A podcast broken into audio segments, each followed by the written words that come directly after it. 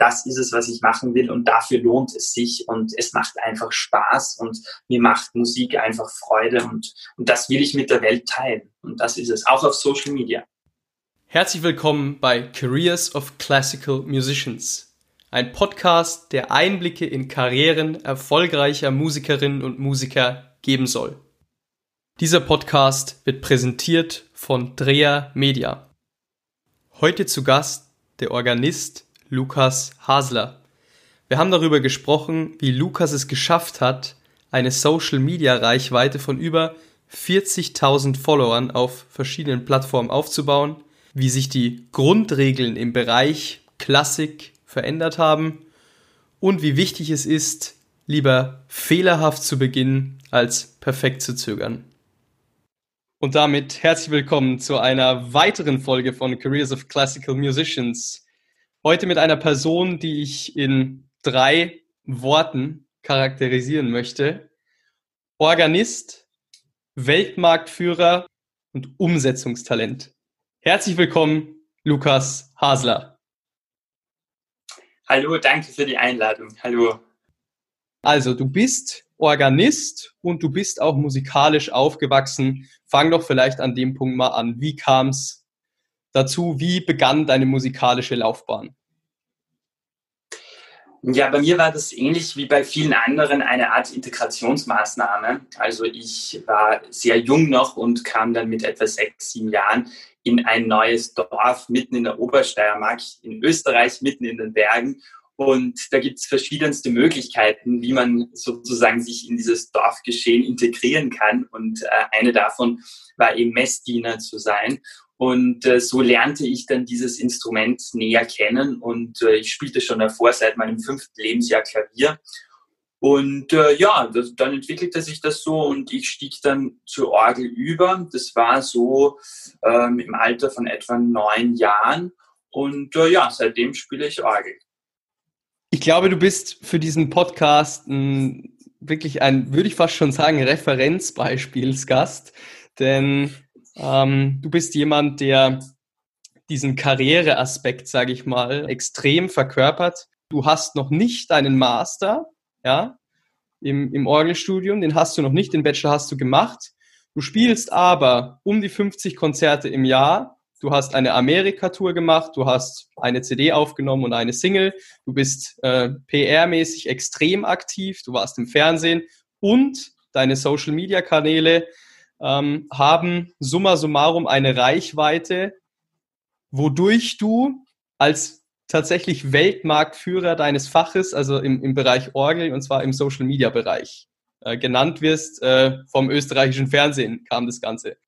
Das sind Fakten, die lassen einen schon wirklich mal, äh, also durch, tief durchatmen, ja. Und ähm, wie hat das Ganze begonnen? Jetzt sehen wir das Endprodukt, aber war das Ganze bewusst strategisch geplant? Wie bist du das Ganze angegangen und, und was ging dir dabei durch den Kopf? Ich hoffe noch nicht, dass das das Ende ist. Aber ja, das Ganze, das begann sehr einfach mit einer Wette im Gymnasium noch mit einer Schulkollegin. Äh, wir erstellten eine Facebook-Fanpage. Sie war damals Sängerin. Ich ging in ein Musikgymnasium. Und äh, ja, da war dann mehr oder weniger so die Wette, wer bekommt die ersten 50 Likes, wer bekommt die ersten 100 Follower und so weiter. Das war damals noch, ach, keine Ahnung, das war 2010, 11, also wirklich noch in Steinzeit. Ähm, ja, in der Steinzeit, wenn man so will, von Facebook. Und äh, ja, und so entwickelte sich das und ich ließ das dann auch wieder ruhen, weil es war mehr oder weniger ein Spiel zwischen uns beiden.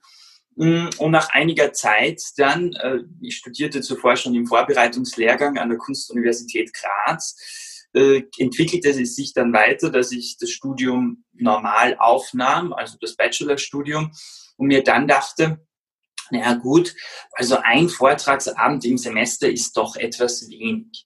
Und somit kam es dann dazu, dass ich mir dachte, na gut, dann schreib doch mal Organisatoren auch an also wirklich proaktiv Leute anzuschreiben, zu fragen, gibt es Möglichkeiten, ähm, oftmals auch kleine Konzerte, so Lunchtime Recitals würden die Briten sagen, also wirklich so 15, 20, 30 Minuten Konzerte ja. zu spielen, also noch gar nicht wirklich die großen Abendkonzerte. Und nach einiger Zeit klappte das auch, natürlich mit vielen Absagen am Anfang, aber es entwickelte sich dann nach und nach. Und äh, somit war dann auch eine Plattform gegeben, nämlich die, dass ich sehr viel Content dann hatte, weil ich damals dann schon ja, nicht einmal im Monat, aber doch regelmäßig Konzerte spielte. Und dann war die Frage, und wo bewerbe ich das? Und da kam mir dann wieder die Idee, ach, du hattest ja eine Facebook-Fanpage gegründet, die hatte damals dann ein bisschen weniger als 1000 Follower. Ich dachte mir, na, das wäre doch eine gute Idee, die wirklich zu nutzen und ähm, ja, damit Werbung zu machen. Und so entwickelte sich das Ganze von Anfang an, dass ich dann diese Plattform, die schon da war, ausbaute. Aber man muss auch ganz ehrlich sagen, am Anfang ist das sehr, sehr schwierig mit noch wenig Content, einer ganz kleinen Anhängerschaft, um es auf Deutsch zu sagen, da loszulegen, ist schon sehr, sehr mühsam. Aber ich bemühe mich seitdem wirklich, gerade Facebook auch als roten Faden zu nehmen und wirklich da eine Art Storytelling zu machen, die Menschen mitzunehmen auf meine Konzerte bis hin zum banalen Üben, weil auch das gehört dazu, und äh, doch regelmäßig einfach zu posten. Und ich glaube, dass das auch ein kleiner, mm, ein kleines Erfolgsgeheimnis, wenn man so will, ist. Kurze Werbung in eigener Sache. Dieser Podcast wird präsentiert von Dreher Media. Dreher Media erstellt Webseiten für Musiker, kümmert sich um deren Social Media Profile und fertigt professionelles Bild, Ton- und Videomaterial an. Weitere Infos unter www.dreher-media.de. Der ein oder andere fragt sich jetzt, äh, das klingt alles cool, äh, aber wie viele sind es denn? Erzähl mal die Zahlen. Lass mal mal kurz da einsteigen vielleicht. Ja, also ich bin dann ab 2017 auch mit Instagram, wenn man so will, warm geworden. Es war am mhm. Anfang nicht so klar. Ich dachte mir, Facebook ist doch eher besser, um auch mehr aus meinem Leben zu erzählen. Instagram ist doch nur auf Bildmaterial fokussiert, weil da gibt's ja wieder die Einstellung oder die Möglichkeiten, Stories zu erstellen. Das gab's damals auf Facebook noch nicht. Also das heißt, es gibt für jede Plattform unterschiedliche hm, Modelle, die man anwenden kann und unterschiedliche Zielgruppen, die man auch erreichen kann. Und ich fand es auch interessant, besonders jüngere Zielgruppen zu erreichen. Und da ist natürlich Instagram toll. Äh, zurzeit, ich habe es mir jetzt nicht rausgeschrieben, sind es ungefähr 45.000 Follower auf beiden Plattformen. Auf beiden Plattformen. Ähm Okay, ähm, ich, es sind um die 20.000, bisschen mehr, glaube ich, 21 irgendwas auf, auf Instagram. Ähm, also ich kenne ja auch Organisten und, und, und kenne so ein bisschen das, das Feld und diesen das und äh, also es ist wirklich, ähm, ja, es ist bemerkenswert und ähm, ich finde es ich find's super. Es sendet einfach ein unfassbar wichtiges Signal und zwar ich will überhaupt nicht betonen, dass äh, diese, diese, diese digitale Welt so unfassbar essentiell ist. Gar nicht. Man soll sich aufs Wesentliche konzentrieren und das Instrument ist immer noch ja auch der, der, der Sinn, warum man das Ganze ausübt. Ja. Aber man muss auch immer denken, ähm, ich möchte ja auch als, als Künstler, als Musiker, dass viele Leute von dem mitbekommen, was ich mache. Und dafür ist die digitale Welt nun mal ein guter, ein guter Hebel ja, und, und verschafft eben auch Zugang äh, zu mehr Zuhörerschaft. Und das ist ja letztendlich das, was jeder Musiker will und äh, anstrebt. Von daher glaube ich, dass er sich damit unbedingt beschäftigen sollte heutzutage. Ja. Ja, ich finde das auch. Und ähm, es gibt hin und wieder ein Killer-Argument, das da irgendwie lautet, ja, also wenn man jetzt auf Social Media besonders aktiv ist, ähm, dann muss man es wohl nötig haben das muss ich ehrlicherweise wirklich entkräften, denn ohne dass du am Instrument wirklich gut bist, wirklich äh, Sachen auf den Punkt bringst, neue Projekte anstrebst und so weiter, bekommst du natürlich auch keinen Content. Also ich kann nicht ja. täglich von meiner Übesession berichten. Das geht, aber auf Dauer ist es einfach langweilig. Das bedeutet, man muss die Sachen dann doch auf den Punkt auch bringen.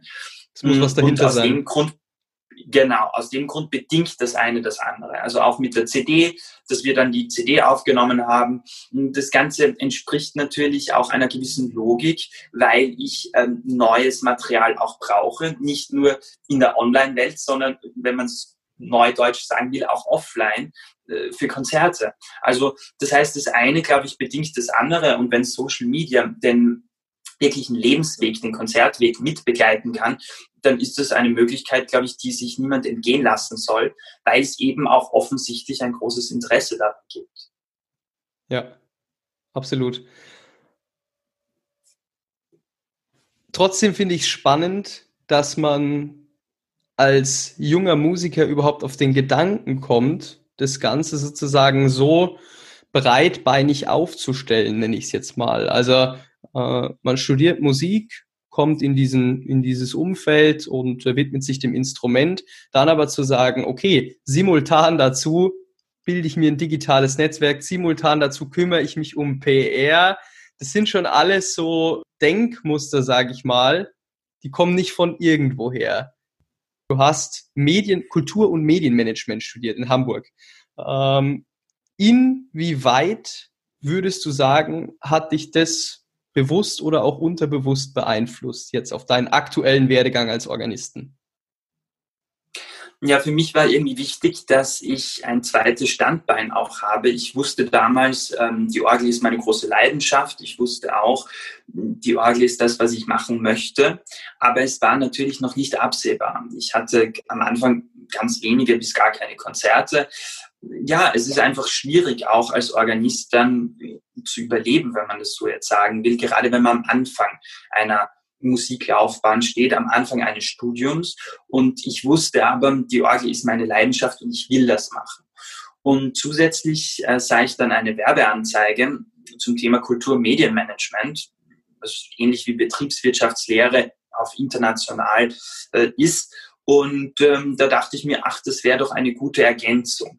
Aber jetzt gar nicht äh, in erster Linie aus dem Gedanken heraus zu sagen, ach, das kann ich für mich brauchen, sondern ich dachte mir, es klingt an sich sehr spannend. Und da ich auch, wie gesagt, diese Form von BWL sehr schätze und auch oft Bücher gelesen habe darüber, also mich sozusagen privat dafür interessiere, war das für mich dann eine super Ergänzung. Im Unterbewussten natürlich hilft dieses Studium sicherlich. Aber ich muss ganz ehrlich sagen, ich denke jetzt nicht, auch ich poste ein Foto und da steht auf Seite 522 des Lehrbuchs zum Thema internationales Künstlermanagement oder so. Also das natürlich nicht. Ein Studium prägt, gar keine Frage.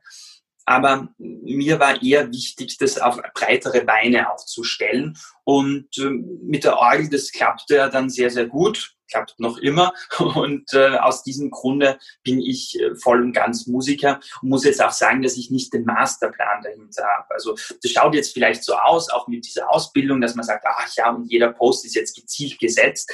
Das überhaupt nicht, weil ich muss natürlich auf die Gegebenheiten schauen, was habe ich gerade zur Verfügung. Also ich fliege jetzt nicht extra für ein Foto, keine Ahnung, nach Paris, um mich dort an eine Orgel zu setzen, sondern was in meinem Leben gerade passiert, das wird dann einfach verarbeitet. Und äh, bis jetzt reichte das ja auch immer und ich hoffe, das bleibt so. Aber ich denke, diese Authentizität ist auch etwas ganz Wesentliches, weil Menschen meiner Meinung nach einfach merken, ob das einfach nur Content Producing ist. Das heißt, es wird wirklich ein Fotoshooting angesetzt und dann werden die Bilder rausgeworfen und äh, ja, wegen ein guter Spruch dazu oder keine Ahnung was.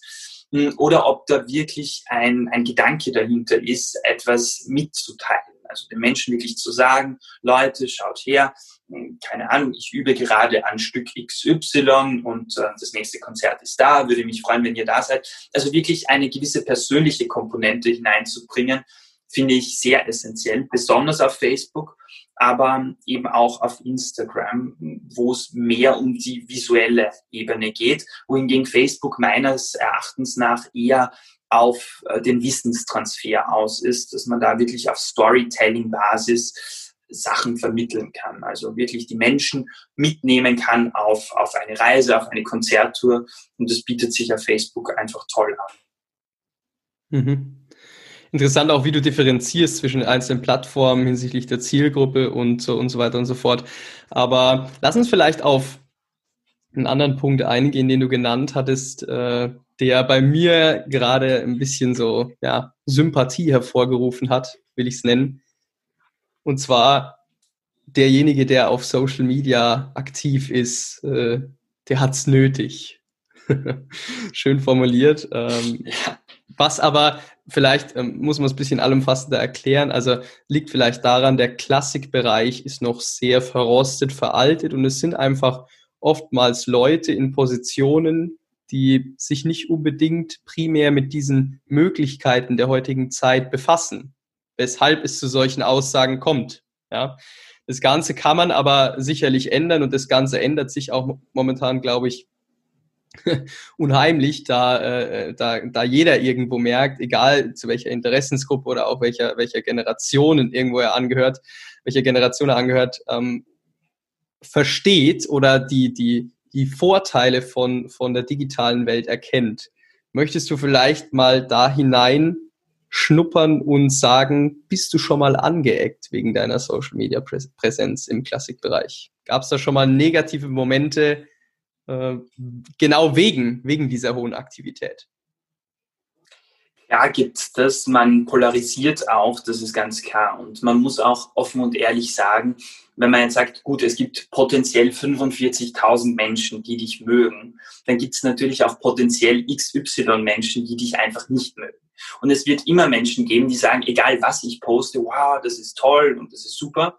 Und das Ganze, das Gleiche gibt es natürlich auch umgekehrt. Die sagen, oh, ich sehe den uh, äh, rotes Tuch für mich. Das heißt, damit muss man natürlich leben. In Österreich, wir haben, wir haben so ein Sprichwort, ja, man kann nicht nur die Butter vom Brot haben. Also mhm. wenn, dann muss man beides haben.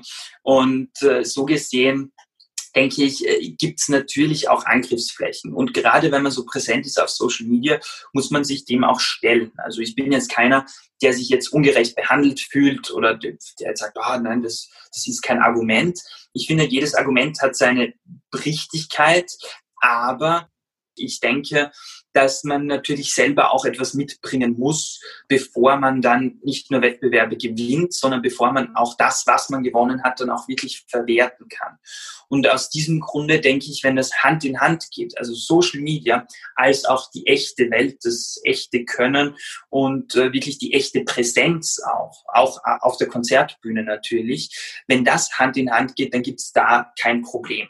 Wenn das natürlich nur eine reine Influencer-Dasein, ein reines Influencer-Dasein ist. Das heißt, dass ich tolle Fotos produziere, vielleicht auch tolle Videos, aber sobald ich auf der Bühne stehe, bin ich schüchtern, bin ich introvertiert, ich kann nicht mit Menschen und, und, und. Und äh, die Musik leidet natürlich dann unter der ganzen Sache. Wenn das der Fall ist, dann ist Social Media sicherlich nicht ratenswert, weil dann hat die virtuelle Welt mit der realen Welt nichts mehr zu tun.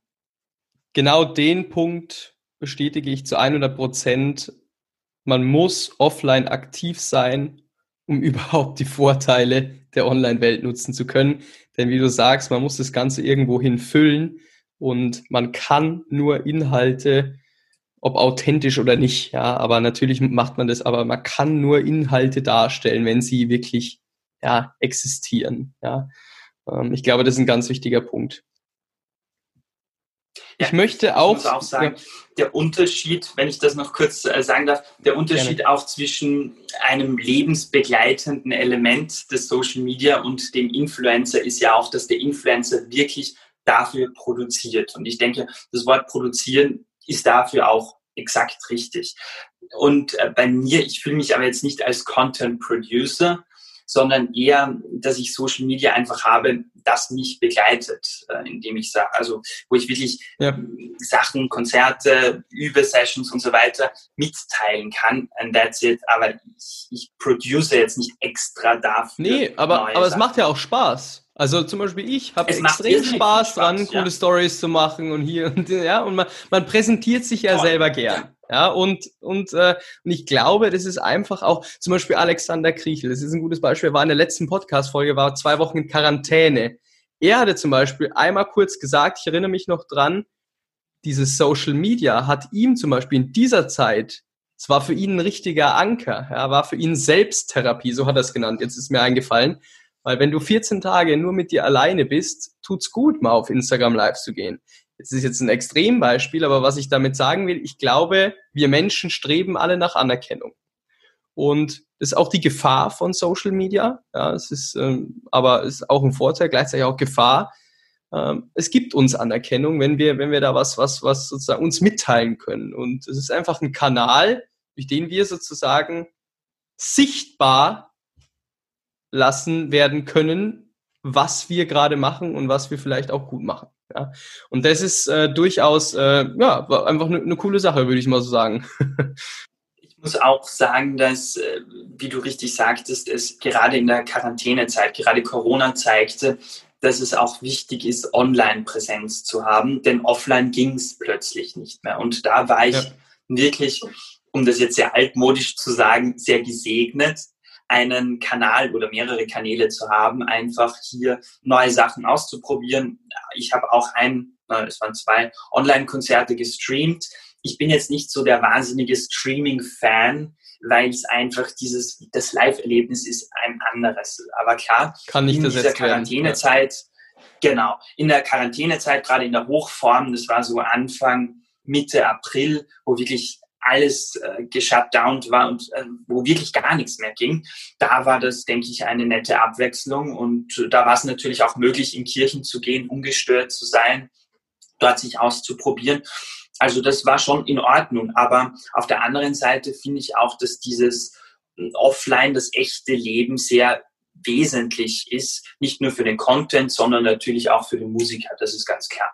Ja, lässt sich ja ganz einfach daran messen, äh, dass man, dass man wahrscheinlich als Musiker nicht von Instagram und Facebook leben kann. Ja, also man muss ja auch immer mal bedenken, ist ja alles schön, worüber wir hier gerade sprechen. Aber was bringt einem als Musiker letztlich äh, die Euros rein? Ja, das ist halt dann doch äh, ein, ein, vielleicht ein abgeschlossenes Studium, möchte ich nicht pauschalisieren, aber kann es sein. Ist halt dann doch ähm, eine, eine, eine wirklich herausragende Kompetenz im Fach, äh, die vielleicht begleitet werden kann von einem gesunden und, und auch ja, coolen, adaptiven äh, digitalen Auftritt in keinster Weise ersetzt werden kann. Das möchte ich, obwohl wir es jetzt schon oft gesagt haben, nochmals betonen äh, und auch nicht groß materiell beitragen wird. Ja, das kannst du auch belegen. Also ähm, das ist was, das was einfach, was einfach ähm, ja gesagt werden muss. Denn es ist in anderen Märkten anders. Ja, und vielleicht entwickelt sich der Klassimarkt auch äh, noch, noch, noch in der Hinsicht anders, aber bis jetzt ist es nicht der Fall und demzufolge ist es, glaube ich, wichtig, das Ganze so zu untermalen. Ja, ich finde auch, dass die Sache von Social Media aus dem Grund auch sehr, sehr hilfreich ist, weil ich bin jetzt zum Beispiel gerade nach Straßburg gezogen und da auch nicht nur neue Orgeln kennenzulernen, sondern auch neue Menschen Organisten, sich zu vernetzen. Das natürlich hilft es mit einem guten Social Media Auftritt und ich genieße das auch sehr, dass ich zu Orgeln hinkomme, zu denen andere vielleicht weniger Zutritt haben. Einfach auch, weil man mit diesen Menschen leichter in Kontakt kommen kann. Das ist auch noch ein anderer Aspekt, warum ich Social Media auch habe, weil die Vernetzung innerhalb der Musikerwelt auch doch sehr einfach geht und ähm, man sagt zwar immer in der Klassiker Social Media, aber die meisten sind ja dann doch vor Ort und genau doch so auf den Plattformen zu finden. Genau so ist es, ja. Ja, was sich, glaube ich, darauf zurückführen lässt, wie gesagt, ähm, da, jeder hat Spaß dran, sich äh, mitzuteilen und jeder, jedem gefällt's, äh, wenn er Aufmerksamkeit bekommt. Ich möchte jetzt nochmal zum Abschluss einen Punkt auch hervorheben, der mir selbst ein großes Anliegen ist, und zwar habe ich ganz am Anfang gesagt, Umsetzungstalent. Warum, warum benutze ich diesen Begriff? Ähm, ich glaube einfach, ähm, dass es unfassbar wichtig ist, auch wenn man das Studium noch nicht abgeschlossen hat als Musiker, schon versucht, die ersten praktischen Ereignisse zu realisieren. Was meine ich damit? Sich Konzerte proaktiv zu organisieren. Äh, oftmals wird einem im Studium vermittelt, ah, du bist noch nicht so weit, lass dir noch Zeit. Und ähm, ja, Benjamin Appel hat gesagt, das meiste lernt man auf der Bühne. Und wenn man das meiste auf der Bühne lernt, dann sollte man doch in den Lehrjahren seines Lebens auch oft auf der Bühne sein, oder? Und demzufolge denke ich, es ist unfassbar wichtig, auch schon in jungem Alter, ähm, ja, auch zu riskieren, zu machen und dann fällt man vielleicht mal. Aber ich sag hier, man kann ja nicht vom Boden fallen. Es wird keinen interessieren. Wenn man weiter ist, dann kann es passieren, dass man sozusagen seinen Ruf ruiniert, aber am Anfang nicht. Und demzufolge äh, ist es wirklich eine gute, eine, eine, gute Methode, einfach Veranstalter proaktiv zu kontaktieren. Die ganzen Vereine sind ja im Internet aufgelistet. Einfach mal ins Impressum klicken, da stehen die E-Mail-Adressen und los geht's. Ja, und, äh, und, und so läuft's ja. Und so macht's ja jeder, der irgendwie anfängt und baut sich da und der sich dann auch ein entsprechendes Momentum da, sagen wir, aufbaut. Und äh, du hast es genauso gemacht. Wie hast du es gemacht? Gab es Dinge, auf die du dabei geachtet hast?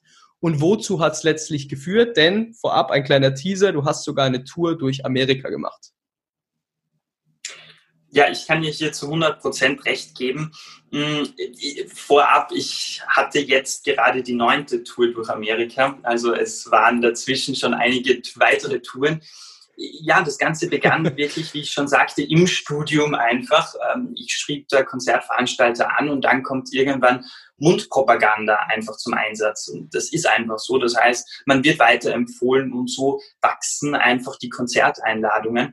Und was du richtig sagtest mit dem Umsetzen, ich denke, das ist auch eine ganz große Persönlichkeitsfrage. Natürlich gibt es verschiedenste ja Schulen oder, oder Herangehensweisen. Die eine, die sagt, nein, äh, du wirst jetzt mal die nächsten fünf Jahre des Studiums im Übezimmer verbringen. Du wirst jetzt üben, üben, üben, üben, üben. Und nach der Prüfung schauen wir dann, ob du für die Bühne geeignet bist. Das ist nicht meine Herangehensweise. Ich finde, wenn ich etwas geübt habe, wenn ich etwas spielen möchte, dann möchte ich das auch öffentlich präsentieren. Und ich habe dadurch sehr, sehr viel gelernt. Und wie Benjamin Appel eben sagte, man lernt das meiste auf der Bühne. Denn da muss man sich dann wirklich behaupten. In einer internen Vorspielstunde ja, gut, äh, ist jetzt auch nicht gerade toll, wenn man da irgendwie rausfliegt oder wenn das Stück nicht funktioniert. Aber auf der Bühne hat es nochmals eine ganz andere ähm, Situation. Und aus diesem Grunde denke ich, dass die Bühne wahnsinnig viel lehrt und sehr lehrreich ist. Und ich sah das auch zum Beispiel bei meiner Bachelor-Abschlussprüfung. Einfach auch schier die Kondition zu haben, ein Konzert von 60 Minuten zu spielen, ist auch bei der Orgel. Viele wissen das vielleicht also auch wirklich körperliche Arbeit mit den ganzen Koppeln. Also so eine Taste runterzudrücken ist auch wirklich körperliche Arbeit, weil es einfach teils sehr, sehr schwer geht, gerade auf alten Orgeln. Und aus diesem Grunde denke ich, dass das Ganze, diese Praxiserfahrung, auch psychisch natürlich, wahnsinnig viel hilft. Und deswegen bin ich persönlich ein Verfechter davon zu sagen, gut, du beginnst dieses Studium, wo willst du hin? Es gibt manche, die sagen, nein, ich möchte Lehrer werden. Es gibt andere, die sagen, nein, ich möchte nicht auf der Bühne stehen. Ich will für mich musizieren, ich will für Kleingruppen musizieren und, und, und. Das ist vollkommen legitim die, die sagen, ich will auf die Bühne, für die muss es von Anfang an heißen, raus, raus, raus, on stage, on stage, on stage. Nicht um jeden Preis, das ist gar keine Frage, also mit ordentlicher Vorbereitung, aber doch, dass man einfach dieses Gefühl bekommt und ich denke, das ist ja einfach Learning by Doing. Und ich persönlich muss einfach sagen, dass mir diese Erfahrung jetzt als auch davor wahnsinnig viel half und hilft und ich aus dem Grund jeden ermutigen kann, wirklich proaktiv, wie du es auch nanntest, rauszugehen, äh, Konzertveranstalter natürlich zu fragen. Ich denke, es ist natürlich auch ein sehr, sehr äh, schmaler Grad zu sagen, ich bin sehr proaktiv oder ich bin dann schon nervig da muss man natürlich aufpassen. Und gerade am Anfang, wenn man noch jung ist, hat man da auch viel Möglichkeiten, weil man einfach noch ein No-Name ist. Das heißt, man kann sich ausprobieren und das ist auch, finde ich, gut so und da sollte man ja wirklich eben proaktiv, aktiv nach vorne gehen und das einfach machen. Also es geht einfach darum, ins Machen zu kommen. Und das finde ich gerade bei vielen Musikern schwierig, die da eher den akademischeren Elfenbeinturmweg haben, der legitim ist, für manche auch wahrscheinlich ganz sicherlich klappt. Für mich persönlich nicht funktioniert. Ich möchte das auch dann präsentieren, was ich erarbeitet habe. Und demzufolge on stage gehen. So ist es. On stage, raus auf die genau. Bühne. Nicht um jeden Preis, aber trotzdem raus auf, auf die Bühne. Das kann wirklich nur helfen und, und macht auch einfach Freude. Ich denke, diesen Aspekt dürfen wir noch nicht vergessen. Es motiviert einfach. Ich sage das ganz offen und ehrlich. Wenn ich äh, zu Hause übe und sitze, kann das manches Mal auch nicht sehr motivierend sein, weil man Stellen zum hundertsten Mal spielt.